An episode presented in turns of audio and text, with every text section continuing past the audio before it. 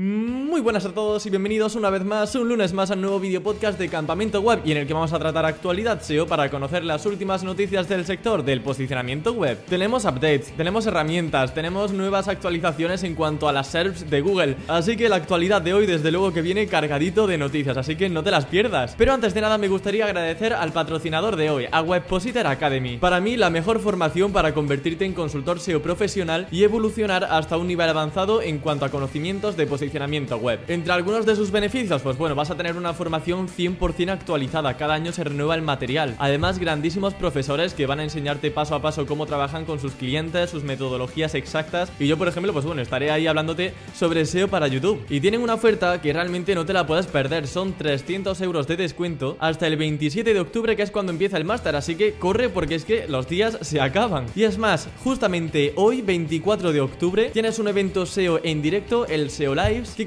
comenzará a las 6 de la tarde hora española. El tema sobre el que van a impartir la formación va a ser sobre tips para CMS, de la mano de David Navarro. Así que recuerda, si quieres dar un salto profesional en tu formación como consultor SEO, para mí la mejor formación es Webpositor Academy. Y date prisa porque es que el máster comienza ya. Y ahora sí, sin más dilación, no te muevas y ponte cómodo porque aquí comienza Campamento Web. Empezamos con una noticia más que interesante y es que Google va a rediseñar el modo en el que veamos los resultados de búsqueda en su propio buscador. El cambio que van a realizar es que antes del meta title, del titular de la noticia, del título de la noticia que siempre aparece en Google, por encima de ello siempre va a aparecer el favicon, o sea, el icono del sitio web y el nombre de la marca. Esto va a hacer que el branding juegue un papel más importante en cuanto al CTR. Claro, si en primera posición me sale una marca que yo no conozco y en segunda posición una marca que el icono el Fabicom lo reconozco fácilmente y cuyo nombre me inspira confianza porque ya sé qué marca es, pues yo voy a pinchar seguramente en el segundo resultado. Esto va a hacer, por tanto, como digo, que el Fabicom y el nombre de la marca, todo lo relacionado con el branding, sea importante, cada vez más importante dentro de Google. Este nuevo diseño, aún así, no está desplegado todavía en todos los países ni en todas las plataformas. Os comento, ahora mismo está vigente solamente en dispositivos móviles, ¿vale? En resultados móviles, en los idiomas de inglés, francés, alemán y japonés. O sea, cuatro idiomas a priori. Y os preguntaréis, bueno Emilio, vale, ¿y el nombre de la empresa cómo la sabe Google? Porque yo no he dicho en ningún momento que mi empresa se llame, por ejemplo, pues Campamento Web. Bueno, lo que va a hacer Google es intentar extraer mediante etiquetados eh, la información necesaria como para identificar cuál es el nombre de tu marca. Para ello va a hacer uso del análisis de la etiqueta title que tengas en tu página, así como de los encabezados. Por si acaso en un H1, por ejemplo, tienes el nombre de tu marca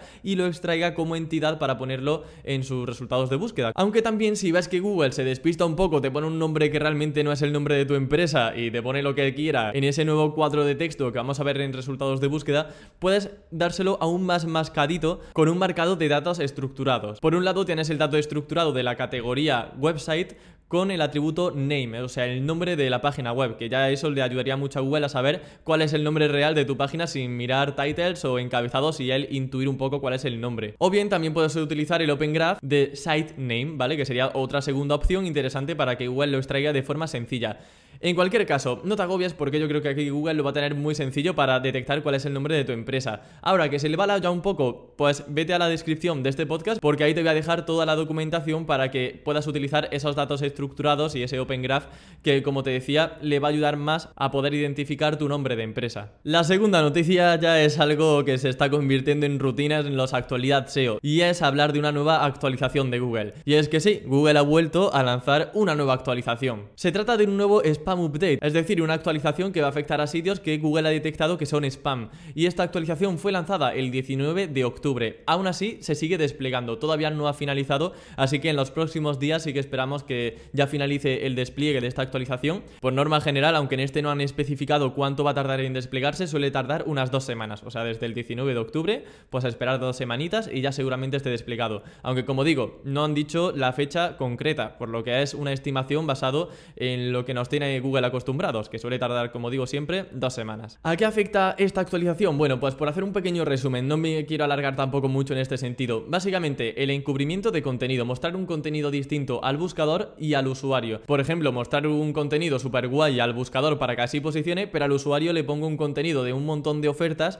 para que así pinche en las ofertas y yo me lleve una comisión. Si tu sitio ha sido pirateado, pues también tienes que tener cuidado porque pueden detectar malware, también se han inyectado URLs de poco valor, también puede ser afectado por esta actualización. Redirecciones, por ejemplo, que vayan de tu dominio hacia webs con un contenido engañoso, fraudulento, también puede ser motivo de penalización. O encubrir los enlaces de texto. Y es que esto a veces pasa desapercibido, pero si tú tienes un enlace en tu página web, ya sea interno o externo hacia otra página, tienes que hacérselo ver al usuario de una forma visual. Por ejemplo, subrayando el enlace, poniéndolo en color azul o en cualquier otro color que se distinga del contenido principal. Luego, ¿qué más cosas? Pues por ejemplo, abusar de la palabra clave, poner siempre un montón de veces la keyword una y otra vez separado por comas. También el contenido copiado, que esto va más enfocado quizá a las webs automáticas, que sería simplemente arrojar contenido que ya existe en otros sitios web sin aportar ningún valor adicional. Que ya sabemos que hay automáticas muy bien hechas, pero hay otras que, eh, bueno, pues siguen metodologías un poco más anticuadas y solamente copian y pegan lo que ya existe en otras webs. También páginas con enlaces de afiliados sin apenas valor, pues un poco similar, ¿no? Mostrar, por ejemplo, un listado de productos sin realmente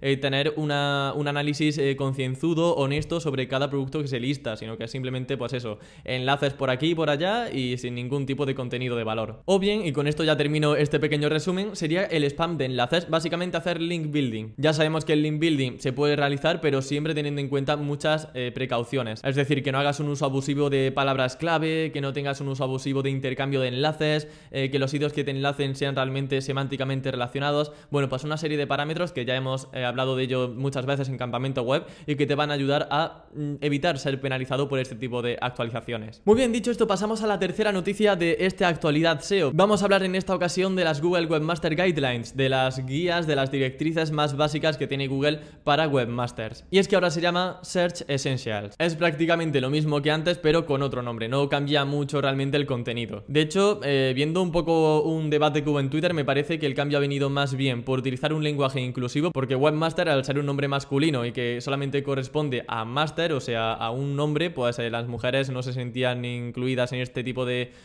nombres de, para las directrices y habrán cambiado a Search Essentials, yo creo que por este motivo, porque ya os digo, a nivel de contenido, casi todo sigue igual. Algunas recomendaciones importantes, por resumir también un poquito lo que hay en estas Search Essentials, básicamente hacer un contenido que sea útil, tener encabezados y titulares descriptivos y útiles, usar marcados estructurados para tener más posibilidades de salir con fragmentos enriquecidos dentro de la búsqueda de Google, asegurarnos de que el contenido es rastreable e indexable, pero quitando eso, poca cosa más. Así que vamos con la siguiente noticia. Bueno, el siguiente comentario es simplemente para que nos quedemos tranquilos en un aspecto, y es que John Muller ha confirmado por Twitter que utilizar imágenes de stock no es perjudicial para el SEO. Es decir, que podemos ir sin miedo a bancos de imágenes para descargar esas imágenes y usarlas en nuestra web, aunque ya la competencia tenga las mismas. Dice John Muller que no hay ningún problema y que no vamos a ser penalizados por tener imágenes que ya tiene la competencia. Como sabéis, siempre, al menos yo, apuesto por tener imágenes siempre que sea posible originales, pero en caso de no ser posible, no os preocupéis que las imágenes de stock también son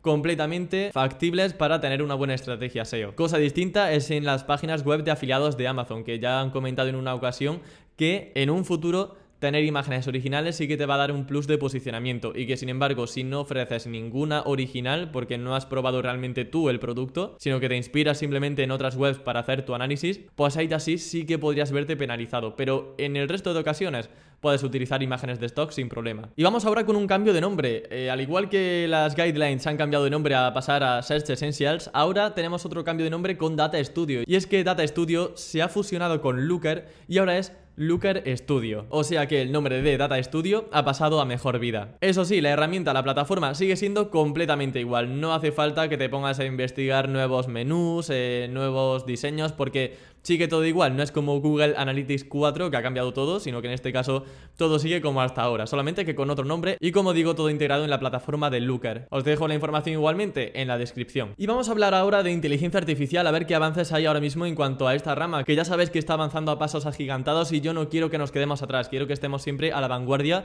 y eh, hablando de todo lo que va aconteciendo en este sector, porque creo que va a ser importante de aquí a un futuro más cercano que tardío. Y hablando de vanguardia, pues fijaros, eh, curiosamente, el periódico de La Vanguardia ha empezado a publicar sus artículos con un autor que es directamente GPT-3, o sea, esa inteligencia artificial eh, que hace artículos automáticamente en base al aprendizaje automático. Así que ahí, con el pecho al descubierto, La Vanguardia tiene su propio autor de GPT-3 y sin duda es un paso bastante interesante porque un medio de comunicación tan reputado podríamos pensar que tuviese miedo a comentar o, a decir que utiliza inteligencia artificial para sus artículos y bueno, pues estamos viendo que están orgullosos de ello, ¿no? Y bueno, no es que lo vea mal, ¿vale? O sea, lo veo perfectamente lógico y comprensible, simplemente que lo tengamos en cuenta, que ya los propios medios de comunicación tienen GPT-3 para empezar a realizar artículos, o sea que esto es un aviso a navegantes importante. Ahora bien, eso también para tranquilidad de los periodistas, de los redactores. Una inteligencia artificial siempre va a documentarse en documentación previa, pero si queremos fuentes primarias, un contenido que no esté inspirado en ninguna otra página y que realmente, como digo, sea único, pues ahí sí va a ser necesario un periodista, porque el periodista es el que va a llamar a una empresa, a una fuente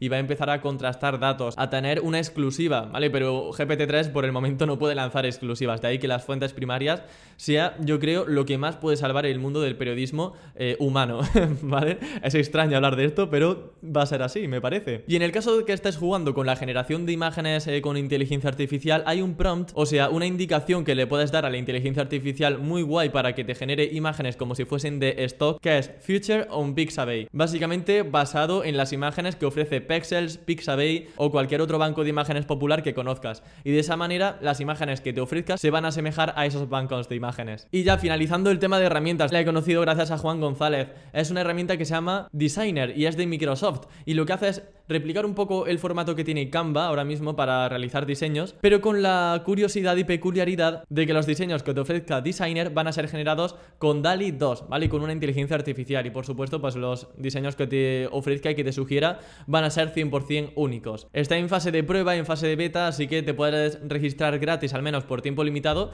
y en un futuro te darán acceso y podrás probar la herramienta.